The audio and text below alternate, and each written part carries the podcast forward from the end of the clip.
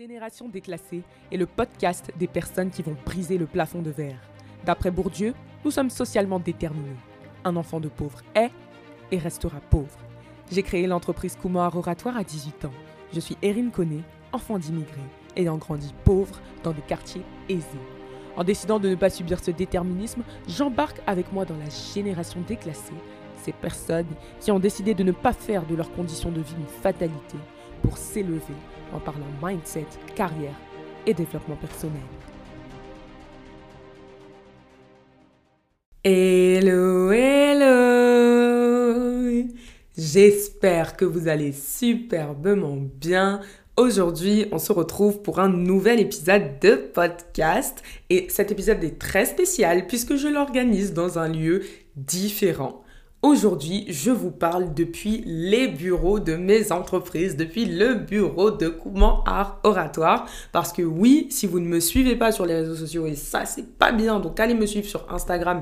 Le Instagram est dans la barre de description du podcast. Et ben, vous savez que je possède maintenant des bureaux. Alors, je suis super heureuse. J'ai enfin mon espace, espace dans lequel je vais pouvoir recevoir mes clients, espace dans lequel je vais pouvoir grandir, je vais pouvoir recruter, je vais pouvoir avoir plus de, stagiaires ou je ne sais quoi d'autre, espace dans lequel vous allez venir, si, si, vous le désirez, vous allez pouvoir venir me rencontrer, tout ce qui s'ensuit. Donc c'est vraiment un cap de franchi dans la vie d'un entrepreneur. On sort de la chambre, on quitte la maison pour aller dans les lieux professionnalisants. C'est de ça qu'il s'agit. En tout cas, je suis ravie. Mais rassurez-vous, cette semaine, je ne viens pas vous parler de comment j'ai fait pour avoir des bureaux, pourquoi j'ai décidé de prendre des bureaux, etc. Mais je viens surtout vous parler de leçons que j'ai tirées de l'acquisition de ce bureau. Ce bureau, je le loue, hein, donc quand je parle d'acquisition, c'est pas parce que j'ai fait un achat ou quoi que ce soit, mais vraiment j'ai tiré six grandes leçons de ce périple, de ce parcours, et je tenais à vous les partager. Alors j'espère sincèrement que cet épisode de podcast vous plaira et sans plus attendre, je vous partage les six leçons que j'ai apprises. La première leçon qui pour moi est certainement la plus importante que j'ai apprise en cherchant des bureaux et en acquérissant mon premier bureau, c'est le fait de suivre son intuition. Je m'explique. Lorsque j'ai émis ma volonté d'avoir un bureau, naturellement, autour de moi, les gens étaient plutôt sceptiques d'un côté, il y avait mes parents qui comprenaient pas trop parce qu'ils me disaient mais tu vas t'ajouter une charge alors que tu peux travailler depuis la maison gratuitement. Donc pourquoi aller prendre un bureau? Et de l'autre côté, il y avait la partie financière parce que de toutes les manières, j'avais pas assez nécessairement pour prendre un local, pour euh, payer un loyer tous les mois. Enfin, je veux dire, il y a quelques semaines de cela, il y avait encore que 20 euros sur le compte bancaire de Couman à Oratoire. Donc, c'était vraiment pas le moment d'un point de vue financier, mais aussi d'un point de vue logique, entre guillemets, puisque je pouvais en soi continuer de travailler depuis chez moi et que mes clients me faisaient quand même confiance. Mais j'ai décidé d'aller au bout de ma démarche parce que quelque part, je voulais suivre mon intuition. Mon intuition me disait que c'était le moment d'aller prendre mes bureaux. Déjà, vous le savez, j'ai relancé l'entreprise Kumar Oratoire qui est devenue un cabinet de conseil en gestion d'image. Donc, à partir de ce moment-là, c'était vraiment hyper important pour moi que de pouvoir recevoir mes clients dans des locaux clean, dans des locaux propres, parce que je vise un certain standing de clientèle qui ne peut pas se permettre de travailler avec quelqu'un qui travaille depuis sa chambre. Je vise un certain secteur, un certain type de personnes, et donc il fallait aussi que l'entreprise suive, vous voyez, parce que ça rajoute quelque chose quand même. C'est un vrai argument d'autorité. Quand tu as un bureau, on se dit que, ok, tu commences à peser. Genre là, tu plus un instapreneur, tu plus une personne qui fait euh, juste euh, quelques TikTok, etc. sur l'entrepreneuriat. Tu as un business qui tourne, qui te permet même de payer un loyer tous les mois et de payer tes équipes également. Donc, c'est la première leçon que j'ai tirée, c'est qu'il fallait absolument suivre son intuition et ne pas baser ses choix sur sa, sur sa situation financière ou bien sur l'avis des autres, mais bien baser ses choix sur ses propres ressentis. Parce que si je devais baser toute ma vie sur ma situation financière, croyez-moi, je ne ferais pas grand-chose puisque c'est souvent la hesse. Et si je devais baser toute ma vie sur les impressions de mon entourage, et eh ben, je ferai encore une fois pas grand chose parce que très souvent ils se trompent. Quand je dis qu'ils se trompent, c'est parce qu'ils regardent les choses sous leur prisme, avec leur vécu, alors que moi j'ai mon prisme et mon vécu, mais surtout ma vision. Et que je suis ma vision et que dans le code de conduite de ma vision, il me faut des locaux pour recevoir mes clients. Deuxième chose que j'ai retenue dans tout ça, c'est le fait qu'il fallait être vachement attentif aux signaux de la vie, parce qu'en réalité, je n'ai pas cherché de bureau, c'est le bureau qui est venu me chercher. C'est le bureau qui est venu à moi. Si vous avez suivi mon live sur Instagram, vous le savez, je vous l'ai expliqué, le bureau, il est vraiment venu par le pur des hasards. Je pensais pas qu'en 2022, j'en prendrais un, mais ce qui s'est passé, c'est que j'ai effectué une petite recherche sur Internet par curiosité parce que je m'ennuyais en cours de finance en me demandant bah, combien ça coûte d'avoir un bureau? Et en fait, suite à ça, il y a eu plein d'histoires que j'ai pas envie de raconter parce que l'épisode serait trop long. En fait, c'est pas que j'ai pas envie de vous le raconter, mais c'est que je, je me suis tellement répété ces derniers jours que je suis fatiguée de raconter l'histoire. Mais en gros, euh, il y a une entreprise qui m'a contacté pour m'aider à rechercher des bureaux. Et puis après, j'ai reçu un mail qui me donnait une suggestion de bureau. Et puis après, et tout ça, en fait, c'est du pur hasard parce que c'est pas moi qui ai lancé l'initiative. Il y a euh, une dame qui m'a contacté sur LinkedIn en me disant que elle aidait les entrepreneurs à trouver des bureaux. Donc là, j'ai commencé à me dire que bon, ça faisait beaucoup de bureaux, bureaux, bureaux, bureaux euh, en attente. Donc je me suis dit, bah, je pense que la vie t'envoie un message et qu'il est temps de prendre ton bureau. Et comme je vous l'ai dit, ma situation financière ne me le permettait pas.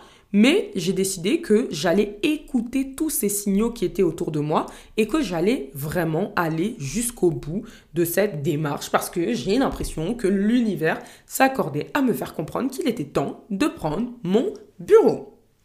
Troisième leçon que j'ai donc tirée de tout ça, c'est qu'il faut effrayer la galère.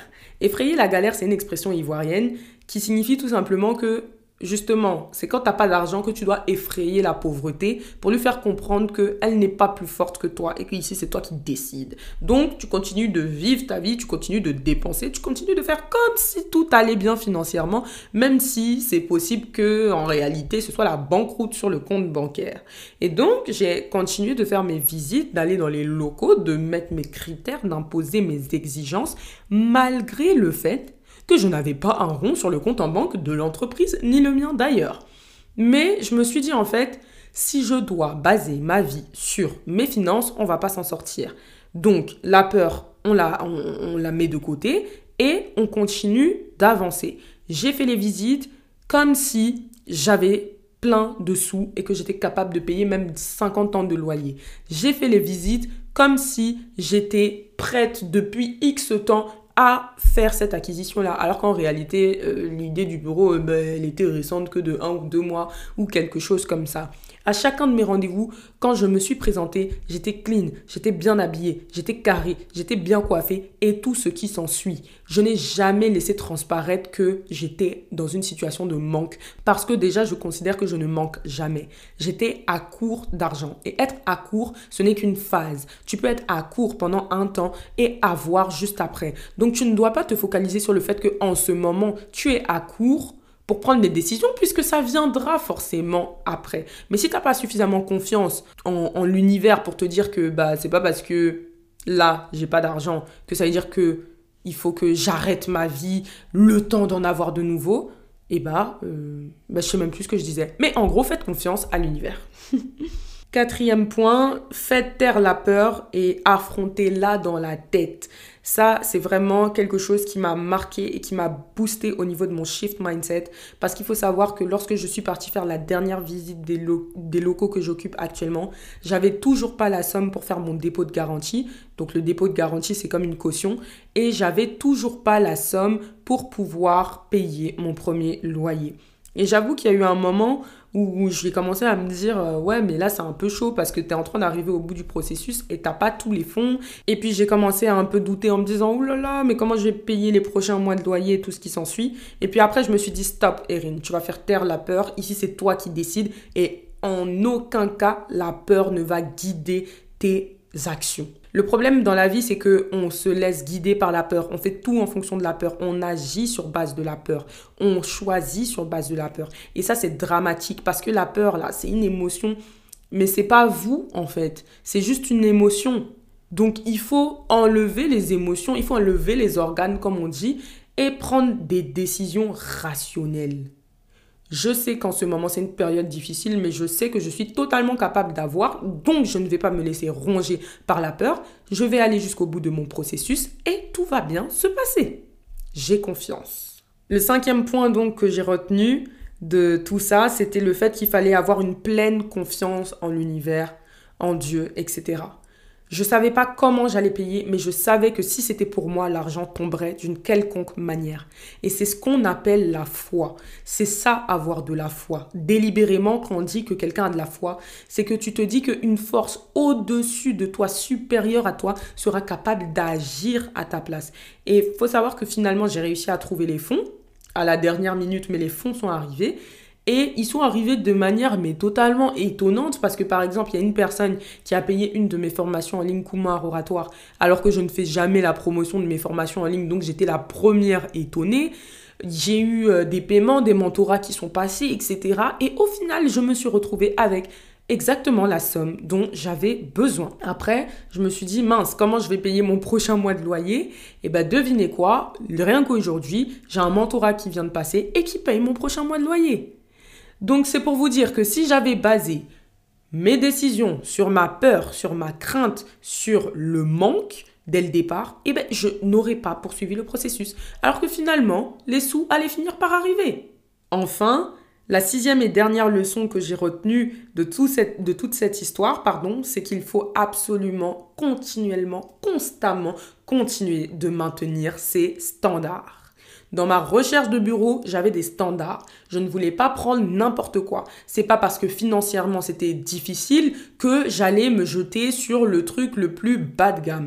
Je voulais un standing, même si ma poche ne le suivait pas, parce que je savais que ma poche finirait par suivre. Et ça, c'était le plus important pour moi. Je n'ai pas abaissé mes standards et j'ai donc eu même mieux que les standards que j'avais demandé parce que le bureau que je souhaitais initialement prendre, dont j'étais pas très très fan, m'a finalement été laissé parce que la personne qui l'occupait n'a pas voulu partir et on m'a donné un autre bureau qui était largement meilleur. C'est parce que je n'ai pas abaissé mes standards que l'univers a conspiré à me donner la qualité que je demandais. Donc voilà. J'espère sincèrement que cet épisode de podcast vous aura plu, qu'il aura pu quelque part éveiller en vous certaines réflexions sur la peur, sur les craintes, sur l'intuition, sur la confiance qu'on accorde dans l'univers ou, en Dieu, et que vraiment ça vous aura permis de pouvoir transposer la situation que j'ai vécue à des situations de votre vie, parce que les problèmes financiers, on en a tous, mais on finit toujours pas s'en sortir. Sauf si on est convaincu que c'est une fatalité, qu'on restera comme ça et qu'on ne pourra plus se relever de ça. N'oubliez pas de me suivre sur mes différents réseaux sociaux, de noter cet épisode de podcast, ça c'est très important pour le référencement. N'oubliez pas également de tweeter sur la génération déclassée avec le hashtag génération déclassée. Et puis comme d'habitude, on se retrouve en story pour avoir vos feedbacks sur l'épisode de cette semaine. J'ai hâte de savoir qu'est-ce que ça a pu éveiller en vous. Donc ça, ça se passera sur Instagram. Toutes les informations sont en barre d'infos. Je vous embrasse et je vous retrouve lundi prochain à la même heure, 7h, pour un nouvel épisode de podcast. Bye bye